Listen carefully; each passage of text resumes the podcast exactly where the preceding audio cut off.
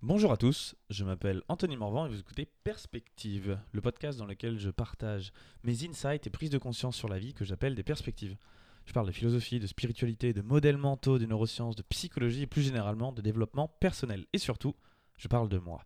Et avec un peu de chance, en parlant de moi, je parle aussi de toi.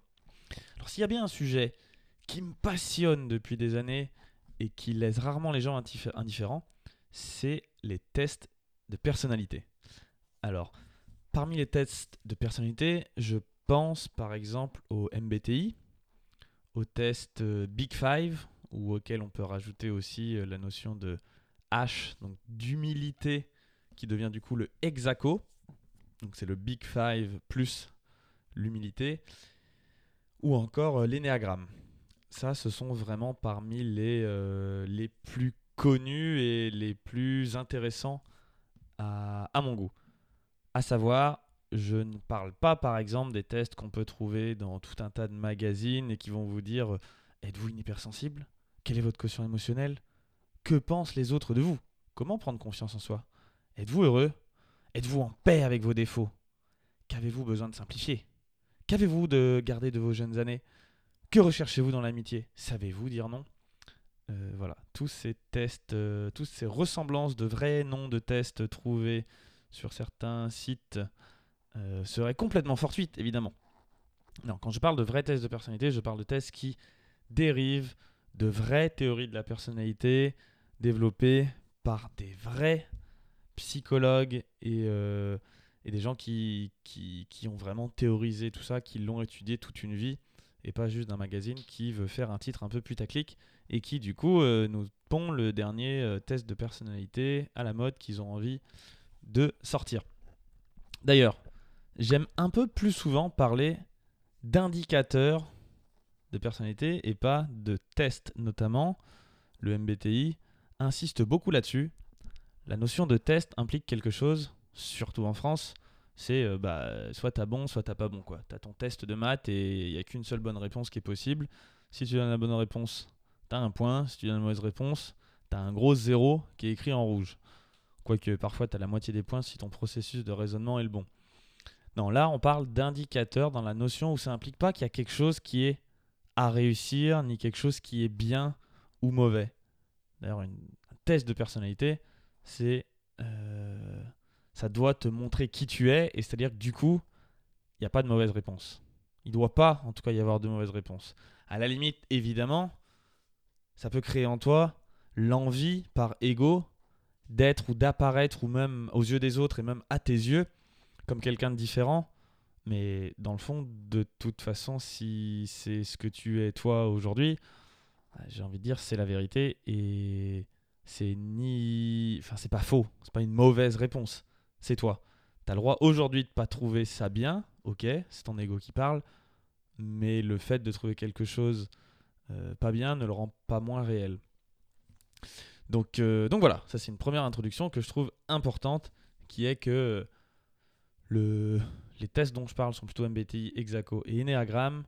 Et ensuite, il n'y a pas de bonne ou de mauvaise réponse, il y a juste la situation actuelle. Et d'ailleurs, une des premières choses à faire souvent pour, euh, pour pouvoir changer les choses, c'est d'accepter de voir la situation actuelle telle qu'elle est ni pire qu'elle ne l'est, ni meilleure qu'elle ne l'est. Juste tout simplement telle qu'elle est. Et je pense qu'un test de personnalité basé sur ces choses-là peut permettre d'apporter des informations sur qui nous sommes à ce moment-là. Par exemple, moi je me souviens la première fois que j'ai passé le test MBTI, c'était il y a déjà plusieurs années, et que j'ai découvert que j'étais introverti.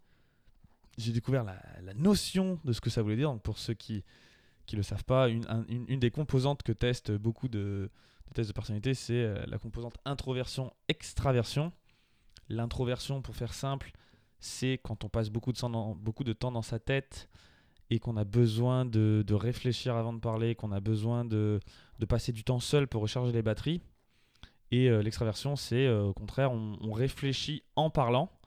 Les idées se développent au fur et à mesure qu'on les partage avec les gens. On aime beaucoup le contact avec les gens et ça nous recharge. Euh, et, au contraire, le fait de, rester seul trop longtemps peut euh, baisser un peu les batteries. Il n'y en a pas un qui est mieux que l'autre, même si, bon, on pourrait dire qu'à l'échelle du monde aujourd'hui, l'extraversion est quand même un peu plus mise en avant. C'est quand même plutôt cool d'être sociable, cool d'être entouré, euh, d'attiser les foules, et c'est un petit peu le, la vision. Alors peut-être que je projette, mais il me semble que c'est un petit peu ce qui est mis en avant comme étant bien. Toujours est-il que euh, si on accepte la théorie du type, encore une fois, ça c'est, je sais qu'il y a des gens qui, sont contre, mais j'y reviendrai. Si on accepte la théorie du type, par exemple, l'introversion définit donc, euh, donc ça, la notion d'avoir besoin de temps en temps d'être tout seul pour batteries, ses batteries, pour avoir ensuite plus à donner aux autres. C'est un peu comme égoïsme versus altruiste. Euh, altruisme. Pour pouvoir être altruiste, il faut parfois être égoïste.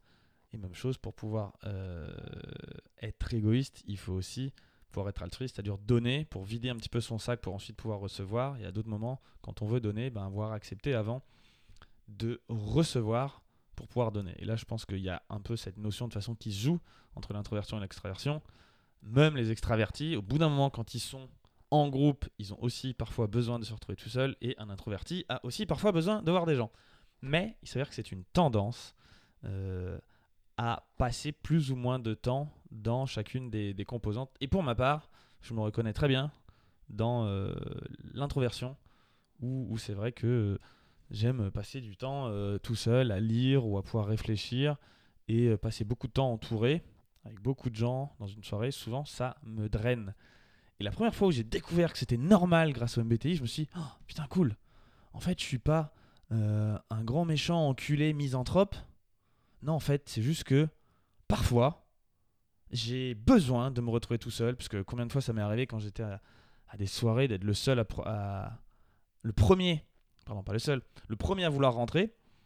Donc si t'es introverti, que tu m'écoutes, tu vas te reconnaître là-dedans. T'as une soirée, tout le monde a l'air de passer un putain de moment, et toi tu te dis putain, il est temps que je rentre là. J'ai juste envie de rentrer, je suis fatigué, j'ai envie d'être tout seul. Non, c'est même pas que je suis fatigué, c'est juste là, euh, j'ai pas envie de me coucher, mais je vais dire à tout le monde, bon, je suis un peu fatigué, je, je dois aller me coucher, juste pour rentrer chez toi peut-être et, euh, lire un livre ou regarder un film, mais juste te retrouver tout seul. Alors euh, bon, ça, typiquement, le découvrir grâce à, un test de personnalité, ça peut permettre de prendre un peu confiance en soi et de savoir que c'est un fonctionnement normal et pas se dire il y a quelque chose qui ne va pas chez moi, je dois être réparé, je dois pas être quelqu'un de bien si je n'ai pas 100% du temps envie d'être entouré de tout un tas de gens comme le font euh, beaucoup d'autres personnes.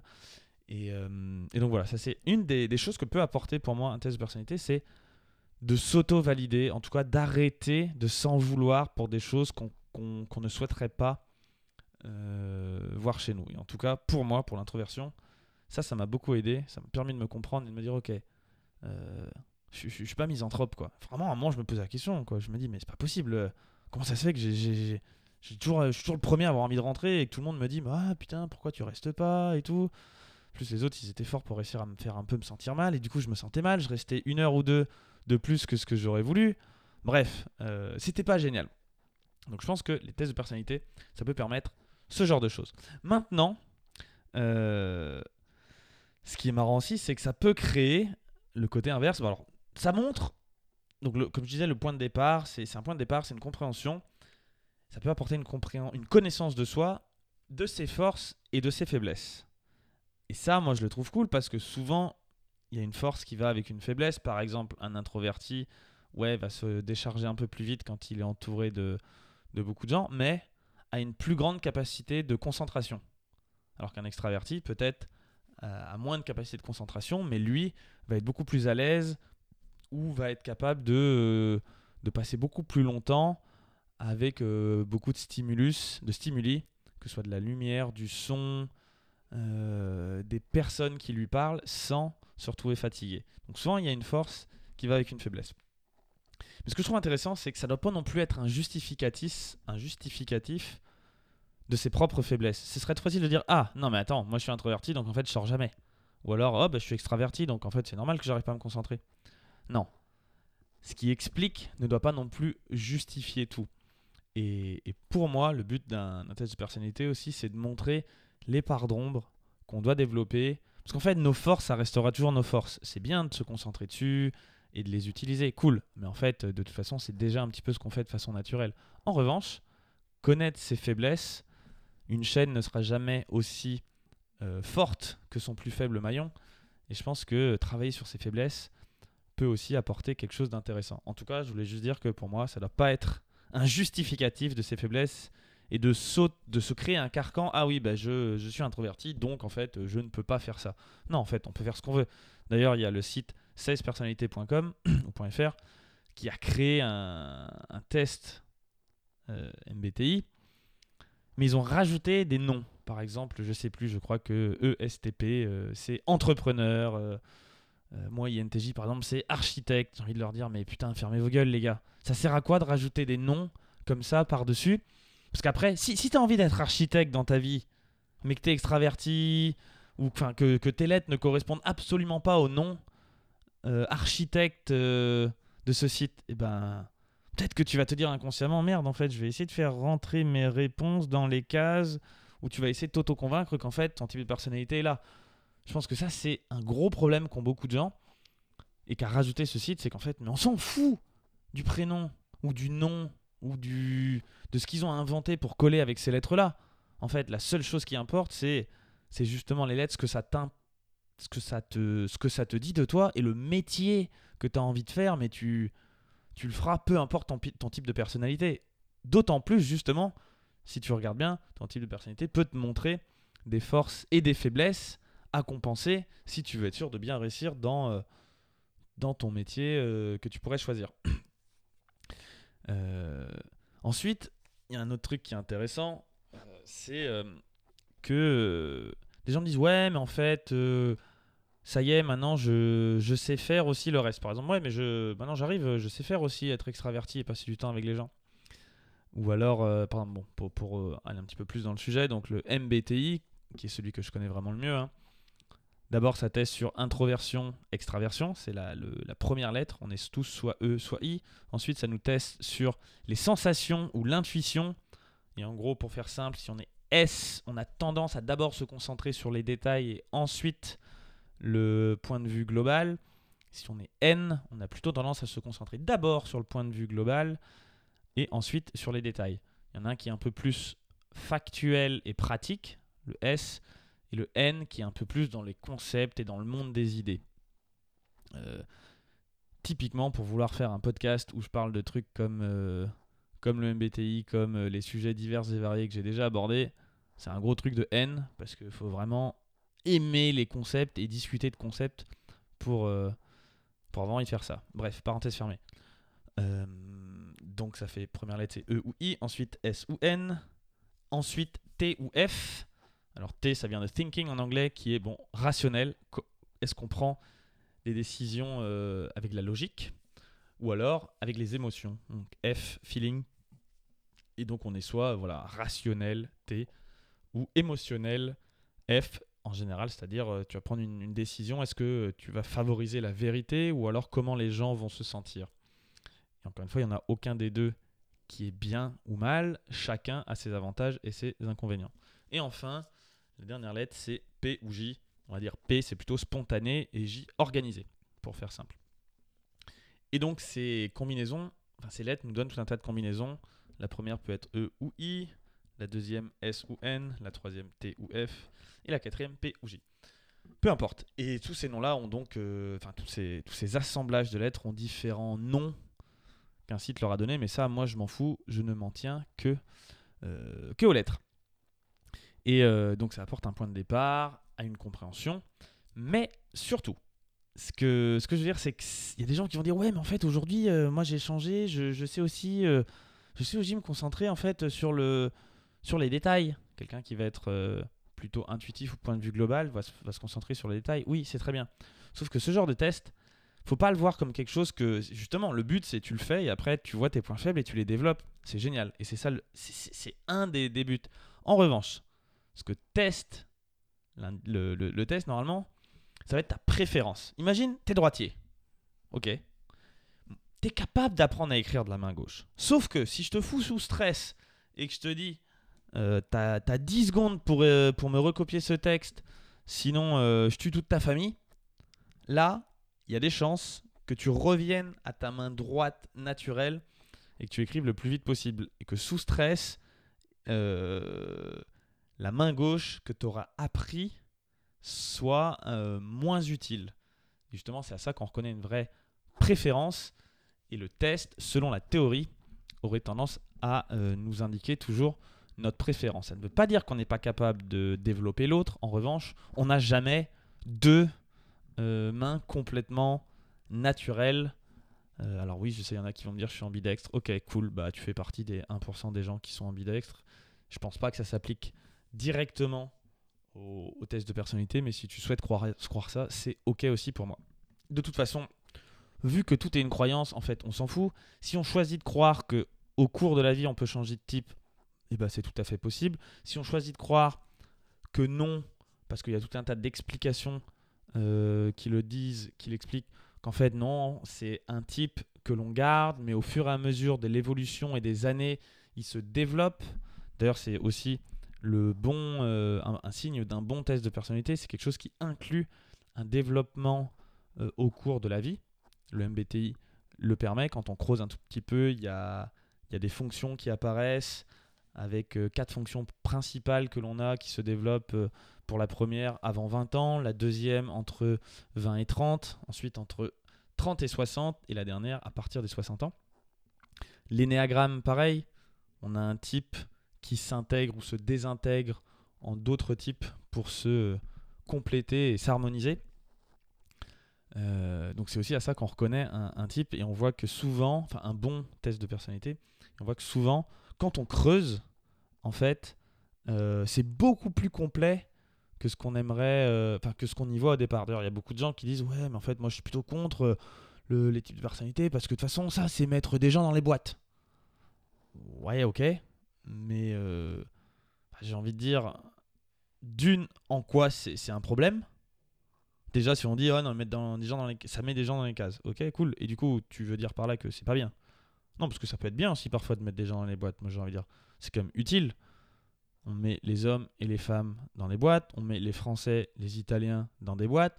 Parfois, sur ma carte d'identité, moi, il y a écrit que j'ai des yeux bleu-vert. Bah, ça me met dans une boîte, mais en même temps, c'est super utile qu'ils arrivent à me reconnaître à la douane ou si un jour je m'enfuis du pays et qu'ils veulent me retrouver, il y a des infos où je suis mis dans une boîte et c'est vachement pratique.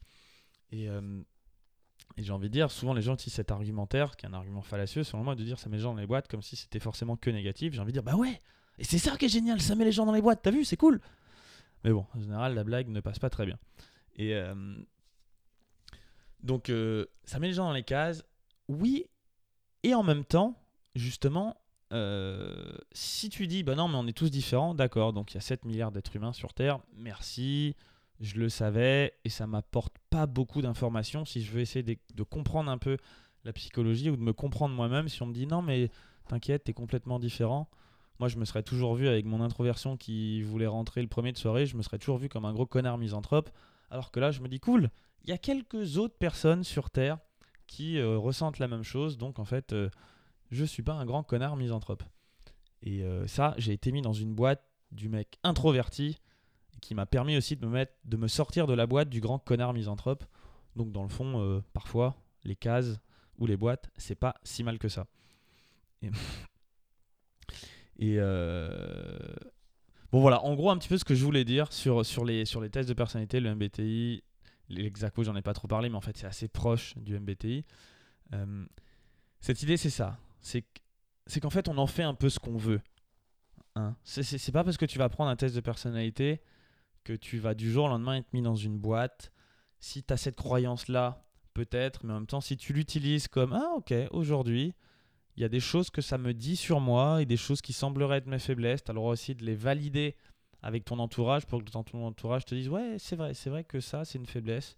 Là, tu peux dire Chouette, voilà une faiblesse, quelque chose que je peux développer et en même temps te rappeler que chaque faiblesse implique aussi une force pour éviter de, se flageller et, euh, et, se dire que justement un test de personnalité n'est là que pour te montrer l'état T, que normalement il doit inclure un développement parce que justement à terme euh, le but est l'unité complète, on, on est tous un avec Dieu, on est tous les mêmes, nous sommes tous que pure conscience, et qu'en effet, tout ça, ça implique de passer par l'équilibre. Donc en général, moi je trouve ça intéressant pour quelqu'un qui serait euh, euh, je vais prendre mon cas personnel, donc INTJ, introverti, intuitif, rationnel et organisé, bah, il faudrait que j'apprenne à être un peu plus extraverti, me concentrer un peu plus sur les faits, prendre des décisions en incluant un peu plus les émotions, les miennes ou celles des autres, et enfin être un peu plus spontané. Déjà, rien que ça, ça ouvre un chemin de développement, personnel, énorme. Et rien que si ces quatre choses-là, j'arrivais à les faire, euh, au fur et à mesure, c'est sûr que ma vie se transformerait pour le positif parce que tout le reste, je l'ai déjà inclus. Merci d'avoir écouté ce podcast en entier. Si le sujet vous a plu, je vous invite à partager cet épisode et à m'encourager en laissant 5 étoiles et un témoignage sur iTunes Podcast. Les témoignages aident à rendre le podcast visible, à faire grandir la communauté, et c'est ça le plus important pour moi aujourd'hui. Je vous dis à très vite pour un prochain épisode de Perspective. Bye